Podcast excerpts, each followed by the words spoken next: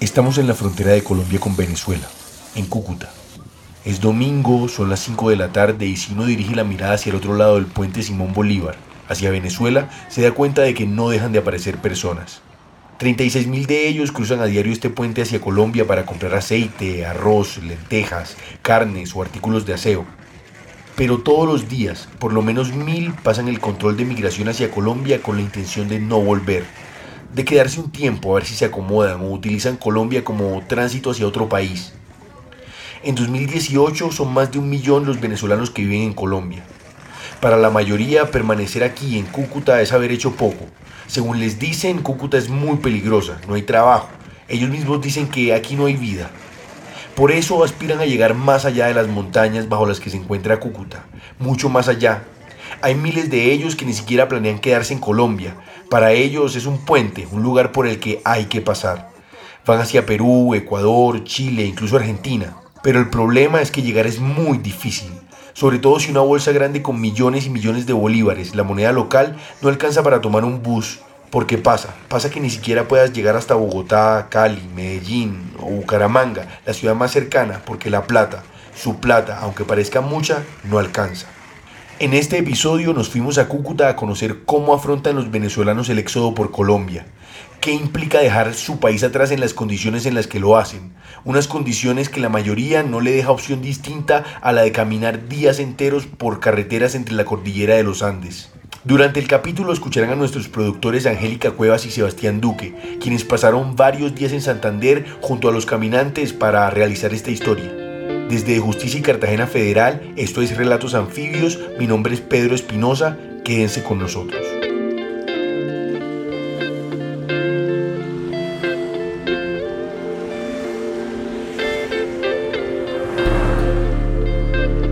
Es domingo 13 de mayo, tanto en Colombia como en Venezuela hay motivos para celebrar.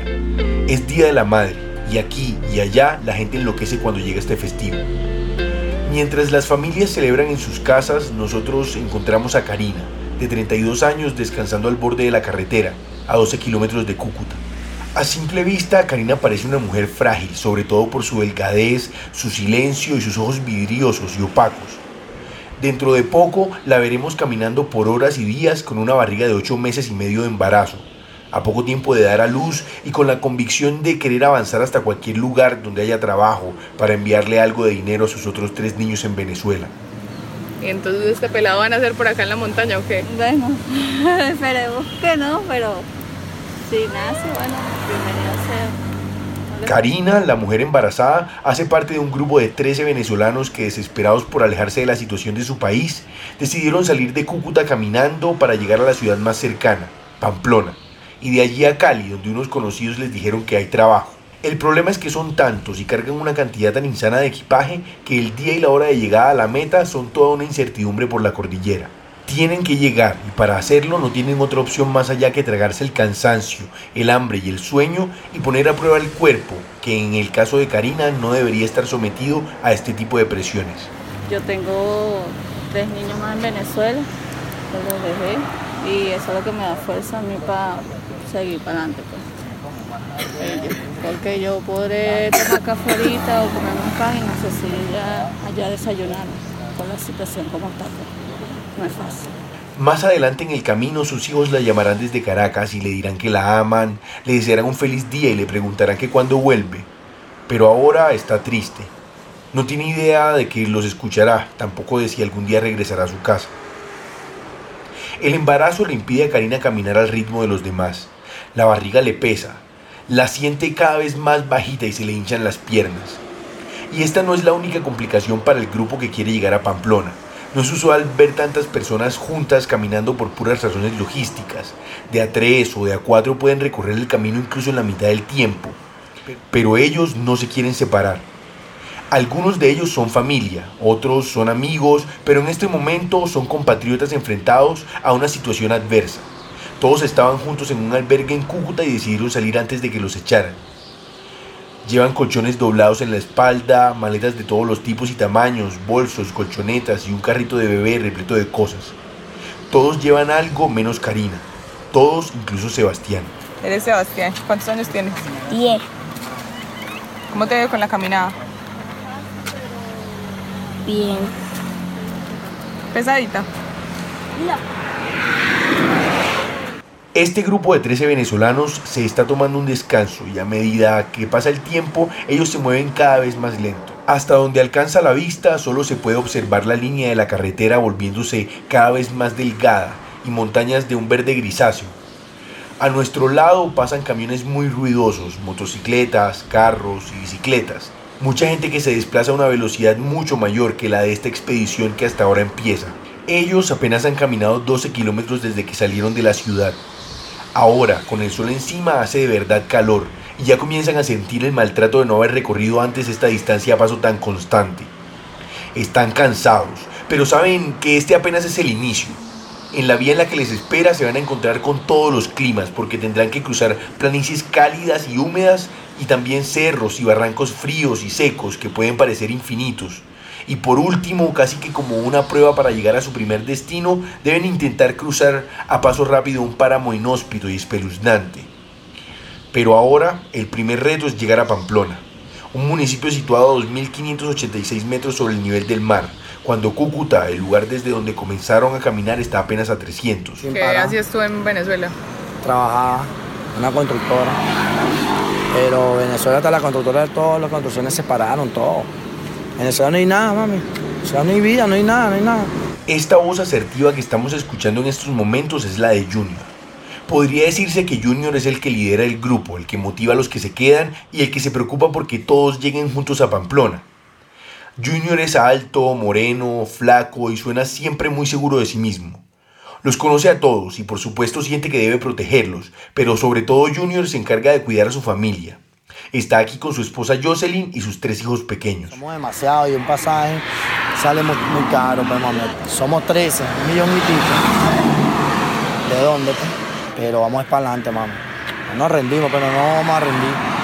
No nos vamos a rendir nunca porque yo tengo la fuerza y bueno, yo le doy fuerza a todito y así como le doy fuerza a todito, vamos a llegar muy lejos.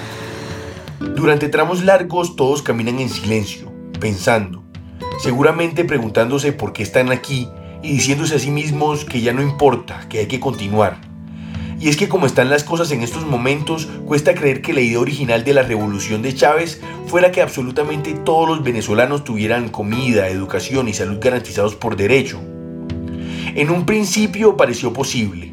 Venezuela tenía más petróleo para vender que ningún otro país y según Chávez, este le pertenecía a todo el pueblo. Y como el país más rico de América Latina, Venezuela tenía suficiente petróleo para alcanzar el bienestar social de toda la población. Pero ahora mismo Venezuela parece haber tocado fondo. Es un país en donde el dinero no vale nada. Chávez asumió la presidencia en 1999 y no se fue del poder hasta que murió el 5 de marzo de 2013, su último día como presidente. Y como jefe de Estado, nacionalizó cosas como las telecomunicaciones, el petróleo o la industria alimenticia. Y que el gobierno expropiara la mayoría de medios de producción y que controlara el cambio de divisas llevó al país a una crisis económica. Y en ese momento, en medio de la crisis que empezaba, a manera de solución temporal para cubrir algunas necesidades, comenzaron a imprimir más billetes. Ahí fue cuando se disparó la inflación y se convirtió en hiperinflación. Por eso en Venezuela una bolsa de harina cuesta millones de bolívares. Si hoy descubren una reserva gigantesca de diamantes, existirían muchos más diamantes en circulación y ya no van a ser considerados un bien escaso, sino algo abundante. Pronto habrá tantos diamantes en el mercado que el valor de estos será cada vez menor. Lo mismo pasa con los billetes. Todo eso, más la desconfianza en la moneda venezolana y el mal manejo que se le dio durante años a los problemas monetarios del país, cocinaron la superinflación que sufre el bolívar en estos momentos. Y es por esto que millones de venezolanos, como los 13 con los que caminamos, se ven forzados a abandonar su patria.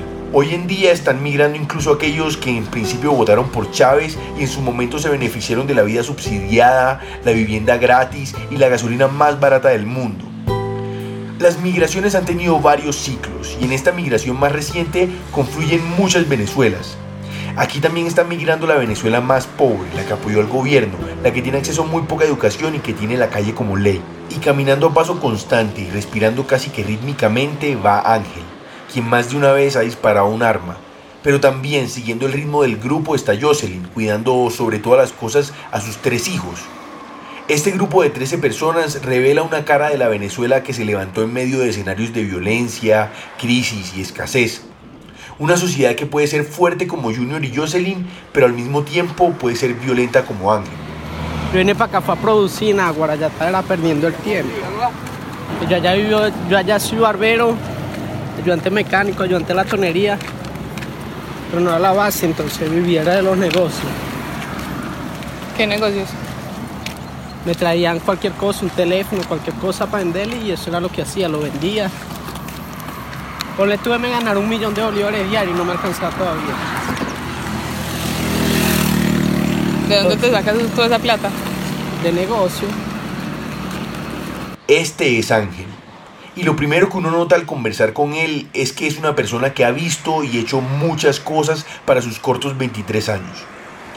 Ángel está aquí porque dentro de poco va a tener una hija y necesita dinero para enviarle a su esposa, que tiene 20 años. Su labor en esta parte de la caminata es empujar el carrito de bebé. Va bien. Las piernas son las que me duelen ya. De pana, la primera vez que camino tanto. Ángel aparenta menos edad de la que tiene y luce una alegría contagiosa en medio de la adversidad. No le gusta estar solo ni sentirse solo y trata de tomarse todo con calma. La última vez que Ángel durmió en una cama fue hace casi un mes. Al día siguiente se fue hacia la frontera y el 26 de abril estaba en Cúcuta, donde lo esperaban los albergues, el piso y el desespero. Por suerte en el albergue conoció a Junior, a Gerardo, a Jonathan, a Bárbara, a Karina, a Sebastián y se sintió tan a gusto con ellos que decidió echarse al camino con aquellos otros 12 compatriotas que en este punto del viaje ya son como una familia. A esta hora el dolor en las piernas y la idea de dormir a la intemperie afectan la energía con la que comenzaron el día saben que aunque todavía están lejos de Pamplona, no pueden rendirse. Si a mí no me interesa tardar aquí un mes, un año caminando con tal y ella esté bien, ¿sí me entiendes? Con tal le pueda dar un buen futuro a mi hija, pues. Después de caminar todo el día, se bañan en un río frío antes de que baje el sol. Después de eso, caminan un rato más hasta que se vuelve insostenible seguir a oscuras. Duermen sobre tierra en una subidita hacia la montaña que lleva a Pamplona. La mañana siguiente los encuentra a un lado de la carretera. A primera hora ya están preparando el desayuno. Así como de velocidad, cuéntame qué tienes en las manos. Un pan con ensaladita y un vasito de refresco. Lo que tú estás diciendo es que se come mejor acá caminando en la carretera que en Venezuela. Sí, es mejor, sí. La Totalmente. Comemos bocadillo, pan, todo lo que lo da la gente. Bueno, hemos tenido una panería en la barriga, tanto pan que comer. Después de desayunar, prácticamente todos irradian energía. Colombia es un lugar que no les va a quedar grande. Son de Venezuela, son fuertes y guerrean contra lo que toque. Varios de ellos alistan todo rápido para empezar a caminar con la esperanza de llegar hoy mismo a Pamplona. Ese es el objetivo de hoy, llegar a Pamplona antes de que se acabe el día. El problema es que hay cosas que ellos no saben. No se alcanzan a imaginar de verdad qué tan lejos estamos. No saben cómo se ve la montaña, ni mucho menos qué tan difícil en verdad es subir con todo el equipaje que llevan. No saben que es probable que no los ayuden en los escasos caseríos que hay de aquí a allá. No saben que en unas horas, apenas unos cuantos kilómetros adelante, van a pelear entre sí por cosas nimias. No saben que en cuestión de semanas ya ni siquiera van a estar todos juntos. Pero ahora nadie habla de eso. Ahora lo que importa es subir. Y para eso, todos, excepto Karina, deben cargar y caminar sin nada más en mente que llegar hoy a Pamplona. Mira el Vengo mamada. Alguien que me ayude. Ay, no, ya estoy cansada. Pero jamás me voy a rendir. A medida que vamos subiendo, se abren a nuestra derecha valles verdes y empinados por los que corre agua que desde aquí se ve fresca y que zigzaguea entre piedras que toman un color cada vez más parecido al ocre a medida que el sol se eleva sobre nosotros. En otras circunstancias, encontrar un paisaje así sería maravilloso, pero hoy no lo es tanto. No para ellos. ¿Hora de 9 y qué, papá? Dígame la hora. 9.35. Bueno, tienen 25 minutos para descansar, hasta las 10. Y caminamos hasta el mediodía, mano. ¿No quieres que te ayude con ese bolso? No, este bolso no pesa. A mí me parece que sí. Am, a mí solo me duele solo las piernas. Sebastián, el niño de 10 años, ha caminado con tenacidad desde que comenzamos a subir la montaña hace unas 4 horas y aún se niega a recibir ayuda. Sebastián tiene el pelo castaño, casi rubio, y viste una camisa amarrada hasta el último botón del cuello. Carga un morral liviano, una colchoneta delgada y arrastra una maleta pequeña. No es demasiado, pero el total del equipaje que lleva supera su propio tamaño. No, no, no. Ya, esta es pura subida, papi. No, yo la llevo. Bolso no pesa. El bolso está... Sí. Cuatro cobertores y más nada. Y dos camisas. Tengo frío. ¿Tienes frío? Llegó frío anoche, Llegó frío, sí. en la madrugada. Sebastián no puede más. Está con el grupo de cinco personas que va adelante y en un momento simplemente deja de caminar al ritmo de ellos, abre su colchoneta y se desploma sobre el pasto en una curva de la montaña. Vamos a caminar. Vamos a caminar. El punto más complicado de la caminata hasta el momento es este. Las piernas fallan, el resplandor del sol arrecia y la cabeza dice no más. Por delante aún quedan muchas horas de camino para llegar a Pamplona, ese pueblo metido entre montañas, de neblina densa y ambiente gris. Mientras todos caminan casi con la certeza de no llegar hoy a su destino, se acerca a ellos, subiendo por la montaña un carro negro, que desde lejos se nota que ha recorrido por lo menos un par de cientos de miles de kilómetros. El carro va solo con el conductor, un señor gordo de aspecto bonachón y mejillas rosadas. Mejor dicho, a mí me llaman el Salvador de los venezolanos. Ah, sí. He subido más de 300 personas. Esas son cantidades que todos los días suben. Esa pobre gente con los pies, mejor dicho, vueltos nada, con hambre. Y justo cuando muchos de ellos creían no poder caminar más, se les apareció Jesús. Búsquese en una caullita por ahí, hermano. Búsquese en una caullita y la amarramos aquí encima. Apúrate. Señoras que van ahí. Jesús tiene un sedán negro. En él sube y baja a diario de su finca, en la zona rural de Pamplona, y en el camino ayuda a quienes lo necesiten. Cuéntame qué están montando ahí arriba. Naguara, todas las maletas, el coche, encima de, de una parrillita que tiene el carro. Pana Naguara, gracias a Dios. Ya yo estaba de pana que me volvía. man. Jesús hace varios viajes para acercar a todos a Pamplona. En carro a buena velocidad es un recorrido de 25 minutos. En el camino el tema de conversación no deja de ser Venezuela. Es imposible no hablar de la situación cuando a los bordes de esta carretera hay familias cuyo presente y futuro, como el de Venezuela, son inciertos. Aquí para arriba viene lo duro, lo más difícil del trayecto hacia Bucaramanga. Es un páramo, el páramo de Saturbán. Ahí tienen que tratar de viajar de día, de noche no viajen. ¿Por qué? Por la cuestión de la inclemencia del clima. Es un clima demasiado donde la temperatura se baja mucho. Para los niños es y para las personas que están enfermas es difícil pasar ese páramo.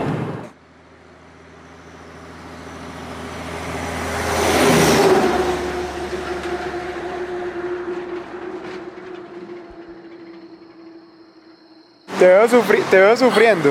Naguara, hay mucho Mira frío. esto. ¿Te, gusta? ¿Te gusta o qué? Bota frío por la boca. Estamos en el garaje de mantenimiento de una gasolinera a la entrada de Pamplona. Hace muchísimo frío, la neblina se vuelve cada vez más densa y ninguno de los 13 está bien abrigado. Para colmo de males, el rocío que caía hace un rato se va a convertir en lluvia dentro de poco, y las cobijas que ellos traen no van a hacerle frente a la inclemencia de esta montaña andina. No, la gente nos dijo que sí, que podíamos dormir acá en el camión, ahí en, ahí en la cerquita del camión, que no hay ningún problema, ya las maletas las pusimos para allá para el fondo. Nos dijeron que sí y las mujeres se van a quedar allá. Las mujeres se quedan dentro del garaje, cerca de una de las esquinas, donde están mejor protegidas y donde pueden juntarse entre sí para darse calor. En ese mismo lugar está parqueado un camión, y al lado de una de las llantas del camión está sentada Karina, quien hasta ahora ha caminado despacio, pero sin detenerse, a pesar de su barriga de casi nueve meses. Ay, ecografías muestra que hay ahí. Este, bueno, mi bebé, como puede ver, ya está sumamente formado. Karina ama los uniformes. Cuando era chiquita le gustaba ver las formaciones y las revistas militares del Día de la Independencia, en la calle o en televisión. Le gustaba detenerse en los detalles de los botones y las telas impecables de los guardias. Karina antes de abandonar Venezuela era parte de la Guardia Nacional. En varias de las protestas en las que venezolanos marcharon en contra de su situación, su trabajo era cuidar a sus compañeros, guardias nacionales armados con gases lacrimógenos. En el momento de Chávez yo te puedo decir que yo sí disfruté. Yo sí disfruté y mis hijos también, pues. Mis hijos nunca les faltó nada. Karina se sumó al chavismo por convicción. Con la llegada de Chávez al poder en 1999, los venezolanos más pobres fueron puestos por primera vez en el centro de los discursos presidenciales. Chávez les dio un lugar a millones de ciudadanos invisibles y les prometió que el Estado los protegería. Karina trabajó transportando chavistas a las marchas, entregando gorras a la multitud, mercados y camisetas. Entonces tú tienes nueve meses de embarazo y estás en esta carretera con tu familia aquí al frente, teniendo todos los beneficios de un empleado de la Guardia Nacional Bolivariana. ¿Por qué estás acá entonces? Porque no estoy de acuerdo de las cosas que hace. Porque no estoy de acuerdo que mientras mi papá y mi mamá pasan hambre y no tienen cómo comprar una harina pan, yo sí la tenga. ¿Me entiendes? Pero ¿y si yo no hubiese sido Guardia Nacional? Si no estuviera con, con el proceso, si no fuera funcionaria pública, mis hijos y yo estuviéramos en la calle, no tuviéramos comida, mi familia pasando por lo que pasa. ¿Me entiendes? O sea, porque yo me tengo que poner los zapatos de los demás, que son seres humanos igual que uno. A pesar de haber logrado su objetivo, el grupo está bastante cansado, así que deciden irse a dormir. Pero el cruel frío pamplonés ya ha impregnado cualquier superficie cercana a ellos. El piso, las paredes. Sin suficientes cobijas para pasar la noche, varios de ellos no pueden conciliar bien el sueño, sino que su cuerpo simplemente se apaga debido al agotamiento de subir sin parar por una cordillera colosal. Al día siguiente, cuando se despiertan, sobre Pamplona cae una lluvia helada y el ambiente está profundamente gris. Desayunan de pie frente a la gasolinera, café muy caliente, galletas y pan, y salen a caminar. Ahora mismo estamos parados sobre una curva de la montaña desde la que podemos ver las casas multicromáticas, los edificios color ladrillo y la plaza principal. Llegar hasta aquí para todos fue muy complicado, pero por lo menos ayer sintieron la satisfacción de haberlo logrado, de llegar a Pamplona juntos. Nos despedimos del grupo en la curva de la montaña. Debemos estar por la tarde en Bucaramanga para tomar un vuelo a Bogotá. En el carro en el que vamos tenemos espacio para llevar a dos de ellos, para adelantarlos. Y en un principio iban a ser los niños y Karina, pero los niños no podían estar separados de sus papás, y mucho menos en una ciudad que no conocían. Así que entre todos deciden que además de Karina llevemos a Ángel porque está enfermo. El viaje a Bucaramanga nos toma cerca de cuatro horas y mientras pasamos por el páramo de Berlín, helado, gris y árido hasta donde alcanza la vista, nos preguntamos en silencio cómo van a superar los demás esa parte del camino. Más tarde nos enteraremos de que una parte le hicieron a pie y otra en un bus que les dio una cola. Junior le duelen los huesos, ya todo le he repartido vitamina C, le he dado acetaminofén, le he dado para los dolores y bueno, y aquí estamos. En el camino, en medio del frío, la lluvia y la adversidad del páramo, Jocelyn le envió algunos mensajes a Karina en los que describe lo que básicamente fue la noche más fría de sus vidas. Intentaron protegerse del clima y conciliar el sueño debajo de un techo de un paradero al borde de la carretera en el sector de la laguna, pero la neblina húmeda y helada los dejó con el ánimo por el piso. Pensé que mi hija Barbarita, coño, me le iba a dar como una hipotermia, unas cosas, y verga, y fue demasiado fatal el demasiado el frío ahí. Jonathan se desmayó del frío. Jonathan se desmayó del frío. Ni se le ocurre pasar Belén caminando, pues no la pasábamos. Ahí sí es la que nos hemos quedado pegados. Ahí nos fuésemos toditos abrazados y bueno. Cuando llegamos a Bucaramanga, lo primero que hacemos es buscar un hotel para Ángel y Karina, para que esperaran a los demás, que tal vez llegarían en dos o tres días. Mientras Karina se registra en el lobby, Ángel sube a la habitación, tira su maleta y se echa al piso. Tiene casi un mes sin ver una cama, mucho menos con almohadas confortables, sábanas limpias, un ventilador y acceso a un baño. Entonces, si no vaina me está provocando irme para Venezuela. ¿Te está provocando irte para Venezuela? ¿Por qué? Que vi la camina, bueno, me hace falta mi casa. Y es algo feo, pues. No, pero al final yo soy el perro de guerra. Claro, al final voy a guerrear hasta la muerte. ¿Qué voy a hacer? Y llego a Cali y apenas empiezo a trabajar y una vez mandó a buscar a mi esposa, pues me hace falta. Se supone que la meta de los venezolanos en estos momentos es alejarse de su país. Es lo primero que tienen que hacer para continuar con su vida. Por eso todos los que se marchan se ven en la obligación tormentosa de escoger entre varias de todas sus pertenencias para echarlas a un bolso o una maleta. Ellos mismos dicen que tienen que empacar su vida y marcharse hacia lo desconocido. Durante el viaje les quedan los recuerdos de una época no tan lejana, sin tantos problemas, las memorias de una vida entera que hoy ya no están viviendo. Ángel mira al piso y se le salen las lágrimas. Logró irse de Cúcuta, le reconforta saber que es capaz de guerrear, pero aún así mañana va a ser otro día sin certezas, otro día más lejos de casa, otro día más lejos del lugar en el que quiere estar. Al final, para él y para todos, sus vidas no son las que traen guardadas en las maletas. Su vida, por lo menos como la conocía, se quedó en Venezuela. Buenas tardes, mami, ¿cómo está Angélica? Habla Junior. Bueno, mami, hablé con la gente de, lo que venden los pasajes, las cuestiones, que era lo más cerca que podíamos con los poquitos real que teníamos, los 300 mil que teníamos, hasta dónde podíamos llegar, pues, con eso, pues. Algo que nos dejaran cerca, pues, por lo menos a horas o algo, pues, es hasta Medellín. O llegamos hasta Medellín, de Medellín a Cali tienen siete horas, uff, seis horas, digo, seis horas. Y nos llamaron, venga, nosotros vamos a llevar hasta Medellín. Danos 270 para que tengan que comer. Salimos a las 9 de la noche, coño. Para nosotros fue lo máximo, ¿me entiendes? Llegamos aquí a Medellín, aquí nos atendieron la mano. Estamos en una casa que es de ellos, que la tienen sola. Eh, bueno, es un rancho de tabla. Nos han brindado el apoyo, dos colchones. Y bueno, y estamos durmiendo ahí. Ahora ya podemos dormir más tranquilo. Y aunque su destino final era Cali, el azar que caracteriza este viaje los llevó a Medellín, una semana después de que los dejamos. En esa casa nació el hijo de Karina, en un parto en el que todos fueron asistentes y ayudantes. Hoy, a esta hora, al momento de publicar este episodio, no sabemos exactamente dónde están o si siguen juntos. Y el rumbo de Venezuela se mantiene en duda. Y mientras esto no cambie, la frontera seguirá siendo el punto de partida de un viaje hacia la incertidumbre.